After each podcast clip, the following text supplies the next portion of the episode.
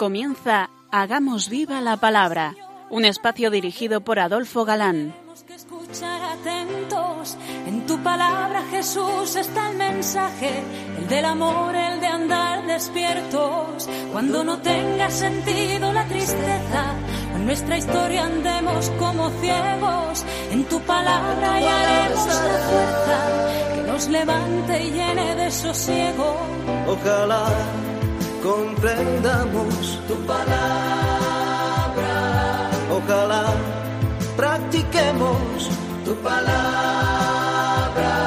Ojalá nos envuelva tu palabra. Ojalá nos transforme tu palabra.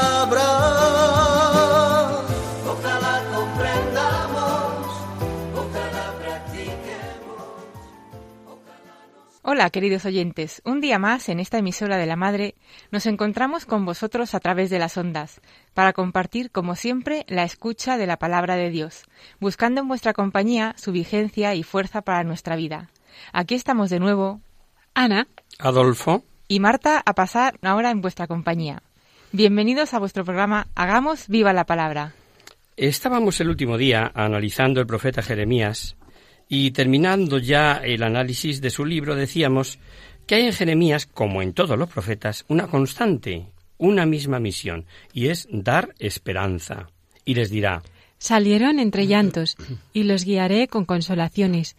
Yo los guiaré a las corrientes de las aguas, por caminos llanos para que no tropiecen. Pues soy el padre de Israel, y Efraín es mi primogénito. y en el mismo capítulo, pero un poquito más adelante, Hay aún esperanza para tu porvenir, oráculo de Yahvé. Volverán tus hijos a tu territorio. Y en el capítulo 33, una frase además que es súper conocida, a lo mejor no sabíamos incluso que era de este profeta. Alabad al Señor porque es bueno, porque es eterna su misericordia. Todavía en estos lugares que vosotros decís son un desierto sin hombre y sin bestias, en las ciudades de Judá y en las calles de Jerusalén, sin habitantes, sin bestias, se oirán voces de júbilo y voces de alegría, los cantos del espanto y los cantos de la esposa, voces que cantarán, alabad a Yahvé de los ejércitos, porque es bueno, porque es eterna su misericordia, y de los que llevan al templo sus oblaciones, porque yo haré volver a los desterrados, desterrados de esta tierra como estaban antes. Oráculo de Yahvé. Eh, ¿Recordamos aquellas palabras de Jesús sobre la fe cuando dijo, pedid como si ya hubierais recibido? La verdad es que es fácil decirlo, pero pues Jeremías vivió un acontecimiento interesantísimo en orden a la fe y a través de segundas causas. Jeremías estaba preso y su situación era ya insostenible. Vamos a leerlo. El Señor habló a Jeremías en el décimo año del reinado de Sedequías, en Judá, que era el año dieciocho del reinado de Nabucodonosor. Por aquel tiempo, el ejército del rey de Babilonia estaba atacando a Jerusalén, y el profeta Jeremías estaba encerrado en el patio de la guardia del palacio real. El rey Sedequías le había mandado arrestar, porque Jeremías había dicho El Señor dice Voy a hacer que esta ciudad caiga en poder del rey de Babilonia. Todo estaba abocado al fracaso más absoluto, a la total desaparición del reino de Judá para siempre. Entonces tuvo Jeremías una de las experiencias más impactantes de su vida. Se presenta un primo suyo y por derecho de opción le dice a Jeremías que le tiene que comprar un campo al que tiene derecho. O sea, la cosa más absurda, estando al borde del cataclismo que el mismo Jeremías había profetizado. Y dijo Jeremías, el Señor se dirigió a mí y me dijo, Mira, tu primo Anamel, el hijo de tu tía Salum, vendrá a proponerte que le compres un terreno que tiene en Anatot, pues tú tienes el derecho de comprarlo por ser el pariente más cercano. Tal como el Señor me dijo, mi primo Jamanel vino a verme al patio de la guardia y me pidió que le comprara el campo que tenía en, en Anatot, en el territorio de la ri- tribu de Benjamín, porque ya tenía el derecho de comprarlo y quedarme con él, por ser el pariente más cercano. Al darme cuenta de que aquello era orden del Señor, compré el campo a mi primo Hanamel. Le entregué diecisiete moden- monedas de plata, que fue el precio convenido, y puse el contrato por escrito, sellado y firmado por los testigos. Pero, ¿invertir en un campo eh, cuando todos iban a ser desterrados? Jeremías ve por segundas causas la voz de Dios y compra con todas las de la ley, pues cree firmemente que pese a la inminente catástrofe habrá un futuro de restauración. Es por eso que quiere que quede conservado el contrato largo tiempo. El Señor Todopoderoso, el Dios de Israel, dice, Toma las dos copias de este contrato, la sellada y la abierta, y guárdalas en una vasija de barro para que se conserven mucho tiempo. Pues el Señor Todopoderoso, el Dios de Israel, dice, en esta tierra volverán a comprarse casas, campos y viñedos. Ahí está, ahí está la clave, ¿verdad? Es una acción, desde luego, personal y llena de fe, y por otro lado, de cara a sus paisanos, todo un símbolo de esperanza. Hemos ido dando unas pinceladas sueltas de este gran profeta, pero al que podríamos dedicar un curso entero. Como resumen diremos, es de familia sacerdotal, fue llamado por Dios muy joven, elegido desde el seno materno, tímido y con la dura misión de ser em, por los pecados de su pueblo inquisidor, anunciador de destrucción, de ruina, de desolación, para después volver a edificar, levantar y plantar. Vivió el más trágico periodo de la historia de Judá, incluida su ruina y la deportación del pueblo a Babilonia que, por decir la verdad, por la que se hubieran salvado eh, de tanta destrucción y ruina, sufrió persecución, amenazas de muerte, calumnias, acusado de traidor y torturado. El terrible sufrimiento le llevó a un excepcional trato personal con Dios, anticipándose en ese sentido a la nueva alianza. Jeremías es predicador de verdades reveladas como son que Dios es remunerador, que sondea los corazones, que la amistad con Dios la rompe el pecado, que de nada vale el culto externo contra la hipocresía religiosa, que Dios es juez implacable, pero a la vez misericordioso, y que la conversión es el remedio del mal. Sin saber cómo terminó su vida, pues lo conocemos, sí que hubo profetas que sufrieron martirio, como dice la carta a los hebreos, y que mencionamos ya hablando de Isaías. ¿Lo recordamos? Otros sufrieron burlas y azotes, y hasta cadenas y cárceles, y otros fueron muertos a pedradas, aserrados por la mitad o muertos a filo de espada. Anduvieron de un lado a otro, vestidos solo con pieles de oveja o de cabra, faltos de todo, afligidos y maltratados. Y que el mismo Cristo ratifica. Jerusalén, Jerusalén, la que mata a los profetas y apedrea a los que le son enviados. ¿Cuántas veces he querido reunir a tus hijos, como una gallina su nidada bajo sus alas, y no habéis querido? Un profeta de excepcional talla humana. Si le hubieran hecho caso, ¿os acordáis eh, lo que le pasó con Ananías, aquel falso profeta? Pues a pesar de la catástrofe profetizada y de pedirle que les dijera Yahvé si escaparse a Egipto o quedarse y decirles que se quedaran, a pesar de todo, no le hicieron caso. En el quinto mes del mismo año, es decir, del año cuarto del reinado de Sedequías en Judá, el profeta Ananías, hijo de Azur, del pueblo de Gabaón, se dirigió a Jeremías en el templo, delante de los sacerdotes y de todo el pueblo, y le dijo El Señor Todopoderoso, el Dios de Israel, dice Voy a romper el yugo del rey de Babilonia y dentro de dos años haré que sean devueltos a este lugar todos los utensilios del templo que se llevó a, Babilonia el rey Nabucodonosor.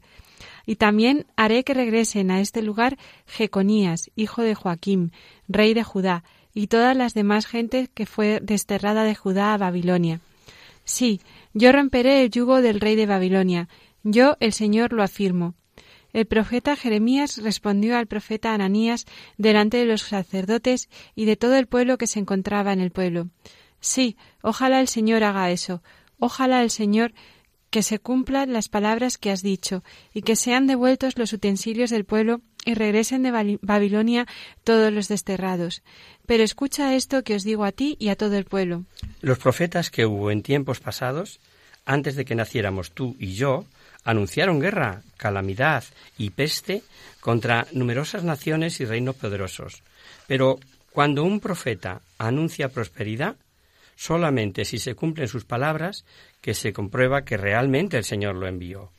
Entonces Ananías quitó a Jeremías el yugo del cuello y lo hizo pedazos, al tiempo que decía delante de todo el pueblo. El Señor dice, De esta misma manera, dentro de dos años, quitaré del cuello de todas las naciones el yugo del rey Nabucodonosor de Babilonia y lo romperé. Jeremías se fue.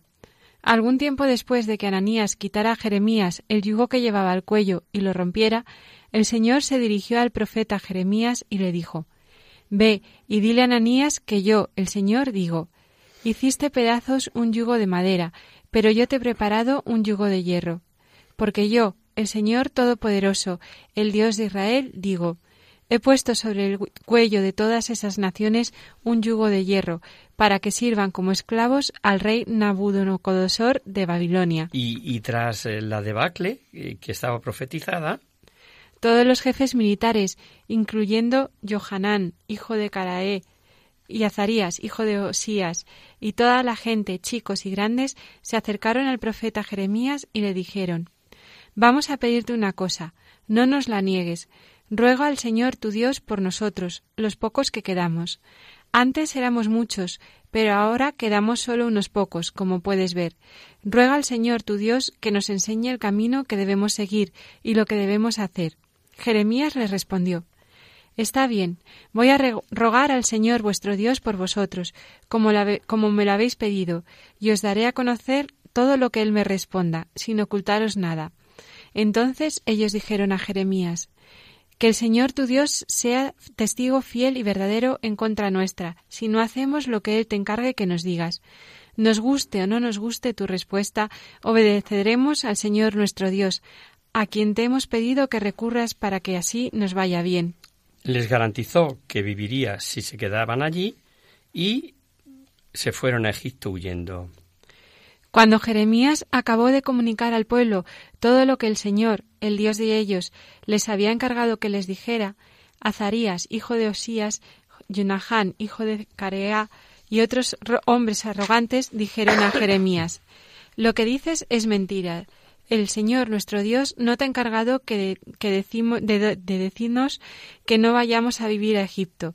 Es Baruch, hijo de Nerías, el que te ha puesto contra nosotros, para hacer que caigamos en poder de los caldeos, y que nos maten o nos lleven desterrados a Babilonia. Como vemos, de siempre ha interpretado cada cual a su gusto. Incluso le están pidiendo al profeta que profetice lo que les es grato, no lo que les diga el Señor. Y cuando le piden que diga lo que les diga el Señor, en vez de hacerle caso, se largan.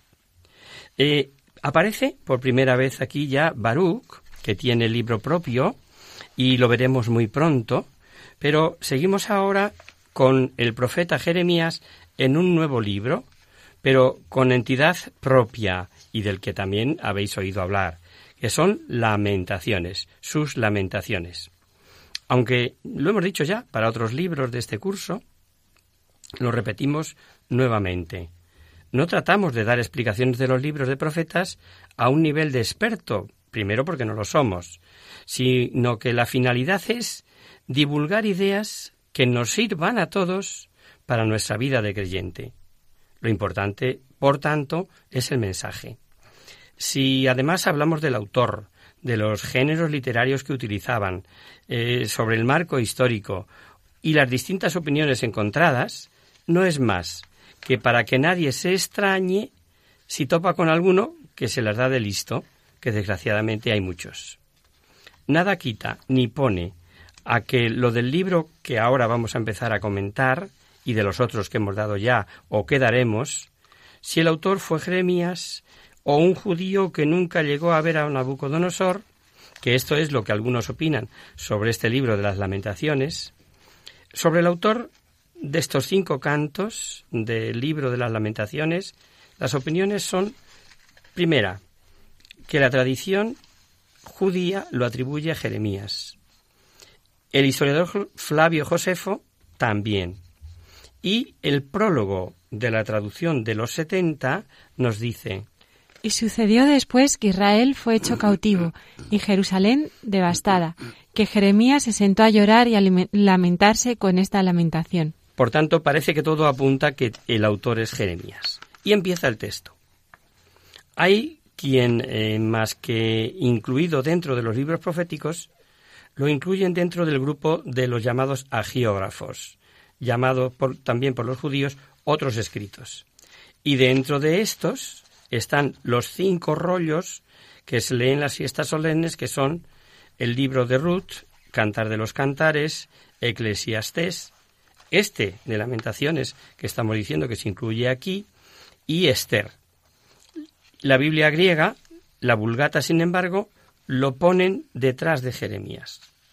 Lo cierto es que estas lamentaciones se leían en las sinagogas, en los aniversarios del desastre del reino de Judá, y puede que por eso figure dentro del grupo de los agiógrafos, porque también se leían cuando se celebraba Pentecostés, Pascua, tabernáculos, etc.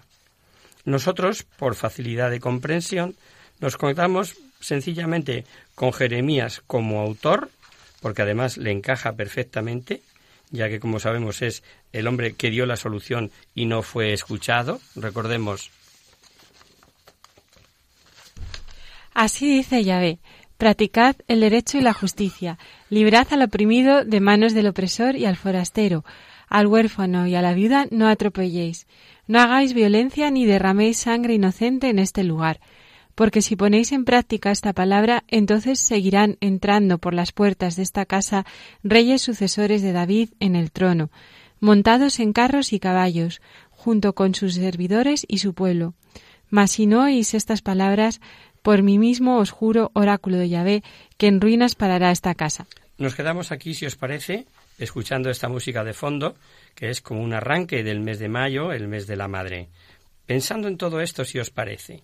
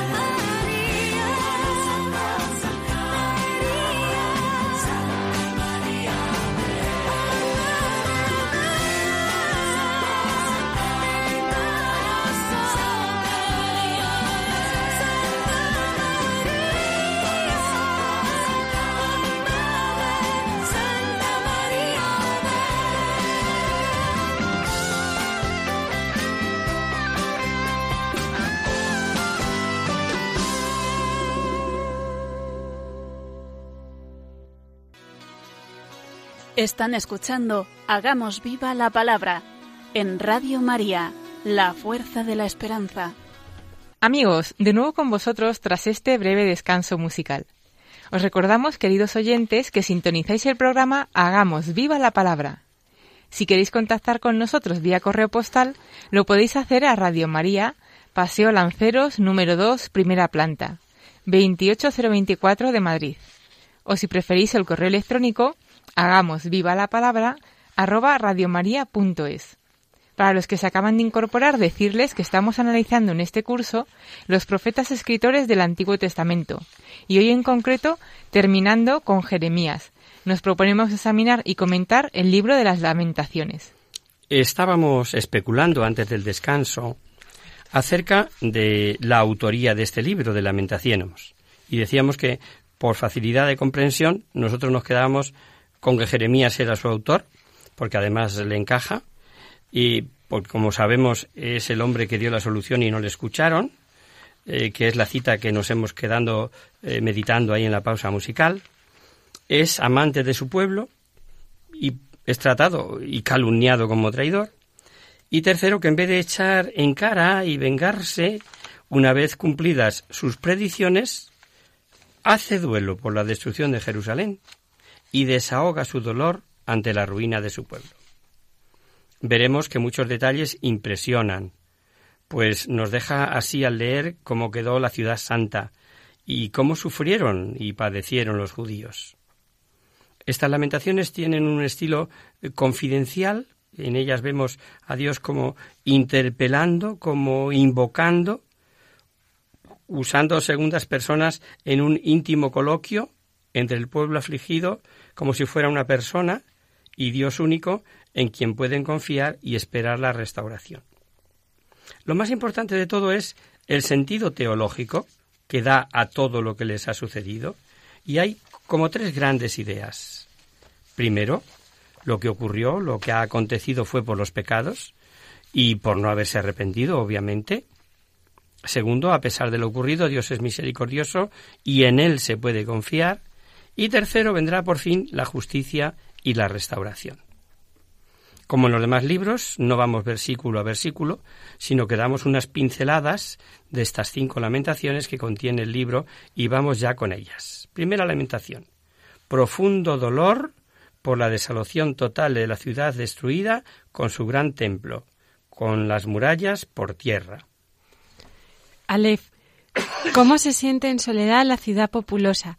Es como una viuda la grande entre las naciones. La señora de provincias ha sido hecha tributaria. Quiero hacer una aclaración a los que nos seguís Biblia en mano, que os puede chocar, y es que cada versículo va precedido ahí de una palabra incomprensible para nosotros, y estas composiciones poéticas, que son las lamentaciones, han sido redactadas según el metro llamado Kinat, o elegiaco, que se caracteriza por el empleo de versos con dos cadencias, en que los que el segundo es más breve que el primero y su comienzo. Aleph, Bet, Gimel, Dalet, etc. es el alfabeto hebreo. Es la serie formada por las consonantes hebreas. Está compuesto por 22 caracteres. Eh, sería para establecer un orden, como hacemos nosotros a veces eh, con el nuestro, A, B, C, D, F, etc. ¿no? Recordaréis que en tiempo de Salomón, cuando vino la reina de Saba, que había oído de su sabiduría, que era superior a la del faraón de Egipto, y dice el libro de los reyes que Salomón a todas sus preguntas respondió Salomón, sin que hubiera nada que el rey no pudiera explicarle. La reina de Saba, al ver la sabiduría de Salomón, la casa que había edificado, los manjares de su mesa y las habitaciones de sus servidores, sus cometidos y los vestidos que vestían, los de los coperos y los holocaustos que se ofrecían en la casa de Yahvé fuera de sí, dijo al rey Verdad es, es cuanto en mi tierra me dijeron de tus cosas y de tu sabiduría. Pues bien, fijaos lo que dice el versículo 6, precedido de Baut. De la hija de Sión se ha ido todo su esplendor. Sus príncipes son como ciervos que no encuentran pasto, caminando van sin fuerza delante del hostigador. Y en el versículo siguiente, en el 7, dirá Acordóse Jerusalén en los días de su aflicción y de su vivir errante, de todos los bienes de que, que de antiguo tuvo. cuando cayó su pueblo en manos del enemigo, sin que nadie la ayudara. Miráronla sus enemigos y se burlaron de su perdición. Y la causa de la catástrofe, que no fue otra que hubo muchedumbre de rebeldías, como leemos en el versículo 5 y también en el 18. Justos ve, porque pues yo fui rebelde a sus mandatos. Muchos son los pecados de Jerusalén. Por eso fue objeto de aversión. En el 8 dirá eh, después que hay algún dolor, o sea, exagerando lo que le está pasando, ¿no? ¿Habrá un dolor comparable a este dolor? Oh vosotros cuanto pasáis por el, por el camino, mirad y ved si hay dolor comparable a mi dolor, al dolor con que soy atormentada.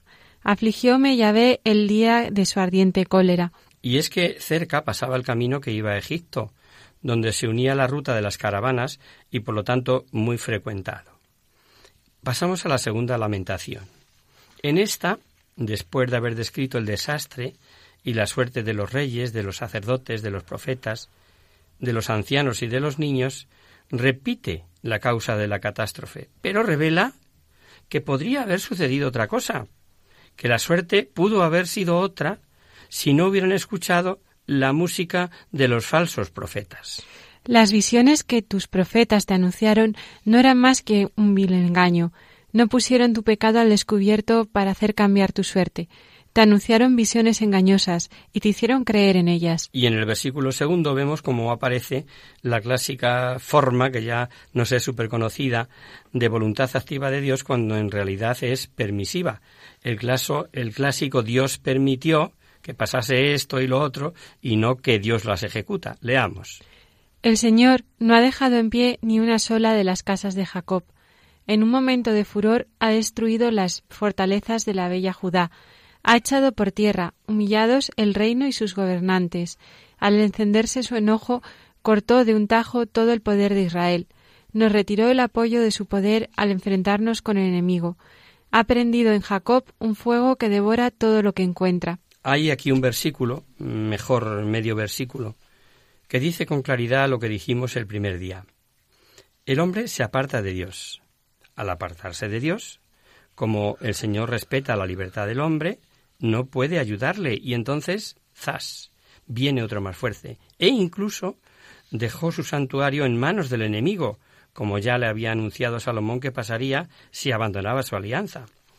Ha forzado como a un huerto de su cerca, ha derruido su lugar de reunión, ha hecho olvidar Yahvé en Sión solemnidades y sábados, ha desechado en el ardor de su cólera a rey y sacerdote.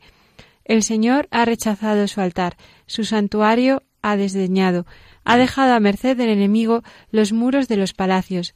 Gritos se dieron en la casa de Yahvé como el día solemne. En la tercera, en la tercera tribulación, describe las angustias de los justos, las tribulaciones, expresadas en una forma mm, personal. Es muy interesante cómo recuerda la forma de expresión de varios salmos, y empezando como lamento individual, pasa a convertirse en colectivo. Yo soy el que ha experimentado el sufrimiento bajo los golpes de la furia del Señor. Me ha llevado a regiones oscuras, me ha hecho andar por caminos sin luz.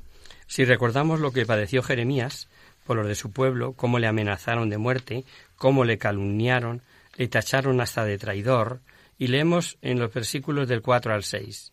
Ha consumido mi carne y mi piel, ha quebrado mis huesos, ha levantado contra mí un muro, me ha cercado de veneno y de dolor, me hace habitar en tinieblas como a los ya de mucho tiempo muertos. Impresiona, impresiona cuando dice Me ha complicado mis caminos y me despedazó, me ha asolado por completo. Pero revela a continuación que es ahora cuando el tormento es mayor.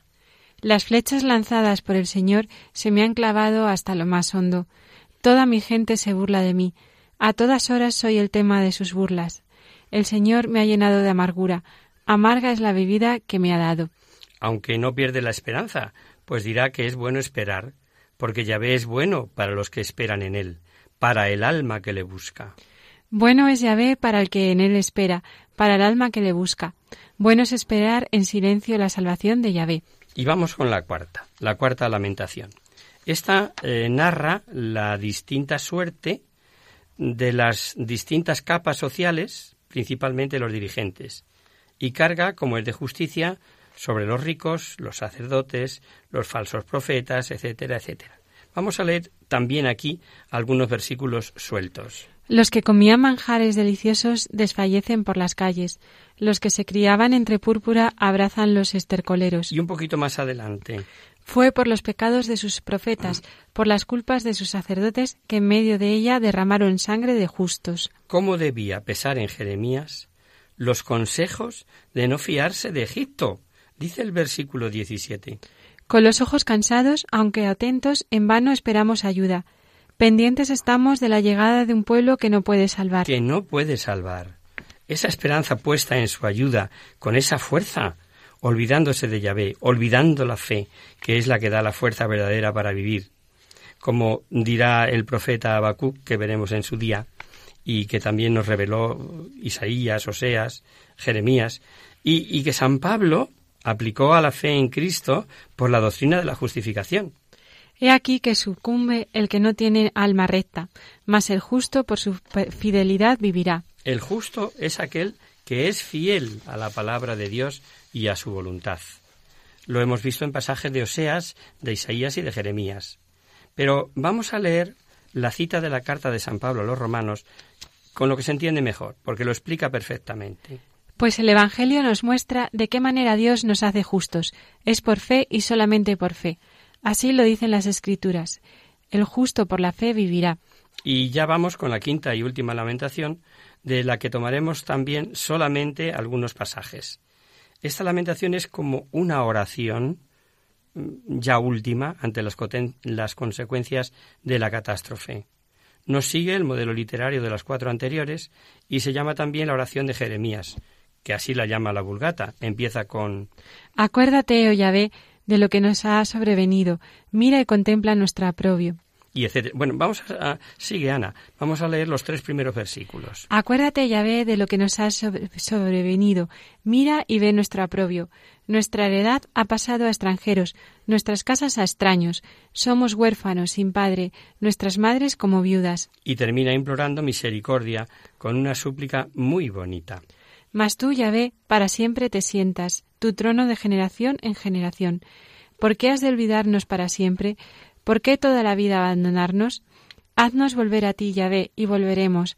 Renueva nuestros días como antaño, si es que no nos has desechado totalmente, imitado contra nosotros sin medida. Entre medias de todas estas cinco lamentaciones hay como unos flashes, como, como unos chispazos, que nos hacen imaginar lo que allí sucedió, lo terrible que fue. Dirá que, ya no quedaban lágrimas, que siente como si su hígado se derramara en tierra ante el desastre de su pueblo. Se agotan de lágrima mis ojos, las entrañas me hierven, mi hígado por tierra se derrama, por el desastre de la hija de mi pueblo mientras desfallecen niños y lactantes en las plazas de la ciudad. Dicen ellos a sus madres, ¿Dónde hay pan? mientras caen desfallecidos como víctimas en las plazas de la ciudad, mientras exhalan el espíritu en el regazo de sus madres. Terrible, ¿eh? Debió de ser terrible. Y, y Jeremías lo retrata perfectamente. Niños hambrientos, muriendo en las plazas, sin haber nada que comer, el hambre debió de ser atroz. Los niños de pecho muertos en los brazos de sus madres, también desfallecidas, escenas de canibalismo, madres comiéndose a sus hijos, ojo, después de cocinarlos. Esta escena es tan brutal, aparece también en otros pasajes de la Biblia, concretamente eh, cuando la destrucción del reino del norte, en el primer cerco a Samaria, por parte de Asiria, leemos. Un día el rey de Israel pasaba sobre la muralla, y una mujer le gritó Majestad, ayúdame. El rey respondió Si el Señor no te ayuda, ¿cómo quieres que yo lo haga? ¿Acaso puedo darte trigo o vino? ¿Qué te pasa? Ella contestó esta mujer me dijo que entregara a mi hijo para que nos lo comiéramos hoy, y que mañana nos comeríamos el suyo.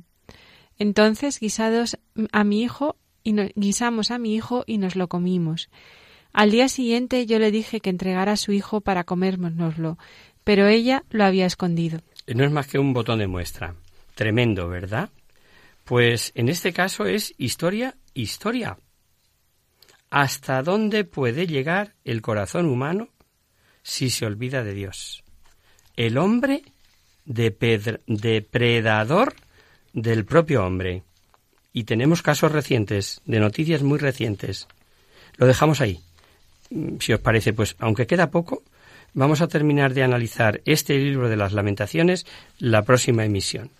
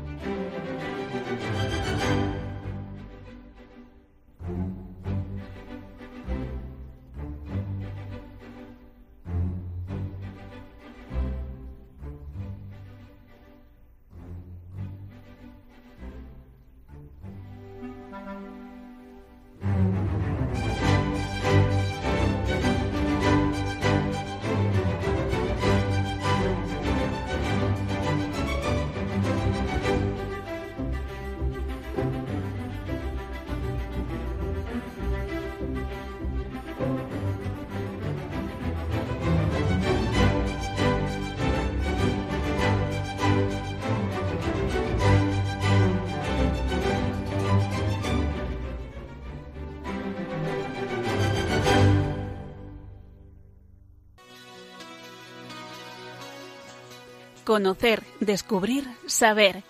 En Hagamos Viva la Palabra. Abrimos ahora este mini espacio del final del programa que llamamos Conocer, Descubrir, Saber, para satisfacer vuestras curiosidades, para responder a vuestras preguntas, para hablar de alguna cosa histórica o actual que pueda orientar nuestras vidas. En esta ocasión hemos recibido un email de Gema desde Madrid y al ser sus preguntas tan amplias, vamos a necesitar dos programas para dar un resumen mínimo y nos dice lo siguiente. Queridos amigos de Hagamos Viva la Palabra, soy Gema y vivo en Madrid. Sigo vuestro programa desde hace muchos años. Me encanta la sencillez con que nos hacéis llegar la Biblia y últimamente escucho con interés las respuestas de la última parte, y hoy me he decidido a escribiros por si me podéis dar razones bíblicas para defenderme de algunas cosas que una compañera de trabajo evangélica me dice acerca de la Virgen y que me hacen daño. Por ejemplo, que no es madre de Dios, que no es virgen porque Jesús tuvo más hermanos, que por qué le adoramos si solo se adora a Dios, que por qué le pedimos cosas si el único intercesor es Cristo. Y esto con pasajes de la Biblia, pues además parece que le gusta chinchar, y mis palabras, fruto del cariño y la devoción que le tengo a María, le parecen ñoñas y sin sentido. No tengo intención de discutir, Dios me libre, pero sí tener respuestas en el lenguaje que ella utiliza. No sé si me he expresado bien. Muchas gracias por adelantado y firma Gema. Eh, claro que te has expresado perfectamente, querida Gema. Pero las respuestas a tus preguntas requieren todo un programa como mínimo para contestarte. Eh, son verdades súper conocidas. Pero no obstante, vamos a darte esos argumentos que nos pides, aunque sea de manera esquemática. Vamos paso a paso si te parece. Primera cuestión. ¿Por qué los católicos adoran a María si solamente se debe adorar a Dios? Primero que nada, hay que decir que los católicos no adoramos a la Virgen María. ¿Lo hemos oído? No adoramos a la Virgen María. El culto que le profesamos no es adoración, puesto que éste corresponde únicamente a Dios. Y de eso hay multitud de citas y con las que los católicos estamos completamente de acuerdo. ¿Qué culto damos entonces a María? Pues uno que llamamos de especial veneración o hiperdulía. Veneramos a Santa María porque ella es la mujer a quien Dios escogió para que fuera la madre de Cristo. Es decir, María no es una persona cualquiera, es la madre del mismo Dios. Recordemos el pasaje de la visitación. Y sucedió que, cuando oyó Isabel el saludo de María, saltó de gozo el niño en su seno, e Isabel quedó llena del Espíritu Santo, y exclamando con gran voz, dijo Bendita tú entre las mujeres, y bendito el fruto de tu seno. Isabel llama a María bendita entre las mujeres, y la llama de ese modo nada menos que inspirada por el Espíritu Santo de la que se llena, como hemos oído. nada más escuchar el saludo de María. Y la Virgen misma dice lo siguiente. Y dijo María, Engrandece mi alma al Señor, y mi espíritu se alegra en Dios mi Salvador, porque ha puesto los ojos en la humildad de su esclava. Por eso, desde ahora, todas las generaciones me llamarán bienaventurada. María es bienaventurada por el hecho de haber sido escogida por Dios para llevar al Salvador en su seno. Y por ello, los católicos la hemos llamado así durante todas las generaciones. El respeto y veneración que le profesamos los católicos a la Santísima Virgen tiene, por lo tanto, bases bíblicas sólidas. Y con esto enlazamos con otra objeción de tu compañera, y es que María no es Madre de Dios, que es solamente Madre de Cristo. No puede ser Madre de Dios porque Dios es infinito, eterno, y María no. Biblia en mano, seguimos en el pasaje de la visitación mm, de la mano de San Lucas. Entonces, con voz muy fuerte dijo Israel, Isabel, Dios te ha bendecido más que a todas las mujeres, y ha bendecido a tu hijo. ¿Quién soy yo para que venga a visitarme la madre de mi Señor? Isabel, lo hemos oído, llama a María la madre de mi Señor. Ciertamente el Señor es Jesús, quien es Dios mismo. No vamos a entrar en desmenuzar Biblia en mano también, equiparar Señor con Dios y que una mujer judía como Isabel usa. Si aceptamos que María es verdadera y real madre del Señor Jesús, entonces ella es, por tanto, verdadera y real madre de Dios, puesto que el Señor Jesús es Dios mismo. Pretender que María es madre solamente del cuerpo físico del Señor es absurdo. El Señor Jesús es una persona completa y pretender separar su divinidad y su humanidad es absurdo y es una herejía como conocida desde muy antiguo como nestorianismo, que dice que hay dos personas separadas en Cristo, una divina, el Hijo de Dios, y otra humana, el Hijo de María. La herejía, para tu información, fue condenada y la doctrina aclarada nada menos que en el concilio de Éfeso en el año 431 de nuestra era, total antes de ayer. Lógicamente, y en esto somos sensatos, no tenemos la cabeza perdida, la divinidad del Señor Jesús no proviene de María. Pero no por esto ella deja de ser verdaderamente su madre. Lo mismo sucede con nosotros. El alma inmortal que cada uno de nosotros posee proviene directamente de Dios. Pero eso no significa que mi madre no sea verdadera madre mía. Hay que recordar que fue voluntad del Señor el haberse encarnado en una mujer y que esa mujer fuese su madre. Dios no hubiera necesitado una madre, pero quiso actuar así en su plan de salvación y por su voluntad María fue elegida como Madre de Dios. Ahí está y así es. Que no quepa en nuestra cabecita no significa que no sea así. Tal vez se nos olvida lo que afirma el mismo evangelista Lucas. Porque ninguna cosa es imposible para Dios. Otra objeción. Que no es intercesora.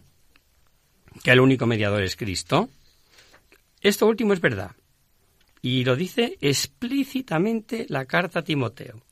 Porque hay un solo Dios y también un solo mediador entre Dios y los hombres, Cristo Jesús. Pues desmontemos otro tópico, querida Gema. La Iglesia Católica nunca ha enseñado que María ocupe el lugar del Señor Jesús, todo lo contrario. La Iglesia ha proclamado siempre que Cristo es el único camino para llegar al Padre y que sólo por Él es por lo que somos reconciliados. Por ello, y en este sentido, Jesús es el único mediador entre Dios y los hombres, el único en el cual Dios y el hombre son reconciliados. Sin embargo, hay otro sentido de la palabra mediador. Por ejemplo, si le pides a alguien que ore por ti, entonces esa persona está mediando, intercediendo por ti ante Dios. Y en este sentido, cualquiera puede interceder ante Dios por otra persona, y esto en nada oscurece o disminuye la mediación y reconciliación traída por Jesucristo. Todo lo contrario. Y es en este sentido que decimos que Santa María es intercesora. Y lo es por excelencia, ya que es la que más estuvo unida al Verbo encarnado, siendo su propia madre. ¿Hay algún ejemplo en el cual Santa María haya intercedido por alguien más en los Evangelios? La respuesta la encontramos en el pasaje de las bodas de Caná. Tres días después se celebraba una boda en Caná de Galilea, y estaba allí la madre de Jesús. Fue invitado también a la boda Jesús con sus discípulos. Y como faltara vino, porque se había acabado el vino de la boda, le dice a Jesús su madre, No tienen vino. Jesús le responde, ¿Qué, ¿Qué tengo yo contigo, mujer? Todavía no ha llegado mi hora. Dice su madre a los sirvientes, Haced lo que él os diga. Había allí seis tinajas de piedra, puestas para las purificaciones de los judíos, de dos o tres medidas cada una. Jesús les dice, llenad las tinajas de agua. Y las llenaron hasta que hasta arriba. Sacadlo ahora, les dice, y llevadlo al maestro de sala. Ellas, ellos lo llevaron. Cuando el maestro sala probó el agua convertida en vino, como ignoraba de dónde era, los sirvientes, los que habían sacado el agua, sí que lo sabían, llama el maestro sala al novio y le dice todos sirven primero el vino bueno, y cuando ya están bebidos, el inferior. Pero tú has guardado el vino bueno hasta ahora. Así, en Caná de Galilea dio Jesús comienzo a sus señales y manifestó su gloria, y creyeron en él sus discípulos. El pasaje no es una simple anécdota del Evangelio, es ni más ni menos que el primer milagro del Señor Jesús. Juan dice que fue ahí donde él empezó sus señales y manifestó su gloria. María se dirige al Señor expresándole su preocupación por los novios con las palabras no tienen vino y espera de él una intervención que lo resuelva. La aparente negativa de Jesús no es sino eso, aparente. María confía en su Hijo, lo deja todo la iniciativa a él dirigiéndose a los sirvientes e invitados, les dice precisamente eso, haced lo que él os diga. Y su confianza es recompensada. El Señor obra el milagro, transformando el agua en vino. La intervención de Santa María en el primer milagro de su Hijo no es accidental. El pasaje de las bodas de Caná pone de relieve el papel cooperador de María en la misión del Señor Jesús. Por supuesto que se puede hacer muchísima apologética eh, con esta cita y con otras relacionadas con la cruz, y con más detalle con María al pie de la cruz, por ejemplo. Pero hemos dicho que te contestábamos de una manera esquemática. Y aún así, nos quedan cosas en el tintero que hoy ya no podemos abordar por falta de tiempo. Eh, lo haremos el próximo día si os parece. Y hasta aquí, queridos amigos, el programa de hoy. Os dejamos con nuestra sintonía y os recordamos que si queréis dirigiros al programa para cualquier duda, aclaración o sugerencia, participando en el espacio de conocer, descubrir, saber, estamos a vuestra total disposición y encantados de atenderos en la siguiente dirección. Radio María, Paseo Lanceros, número 2, primera planta, 28024 de Madrid. O bien, si lo preferís, al correo electrónico hagamos viva la palabra arroba radiomaria.es. El próximo miércoles, como sabéis, está el programa del Padre Jesús Silva que alterna con nosotros. Tus palabras, Señor, son espíritu y vida. Por tanto, nosotros nos encontraremos de nuevo dentro de 15 días, si Dios quiere. Con un programa en el que veremos ya la quinta y última lamentación de Jeremías y empezaremos un nuevo libro profético, el de Baruch, el secretario de Jeremías. Hasta el próximo día, amigos. Hasta el próximo día. Hasta dentro de 15 días.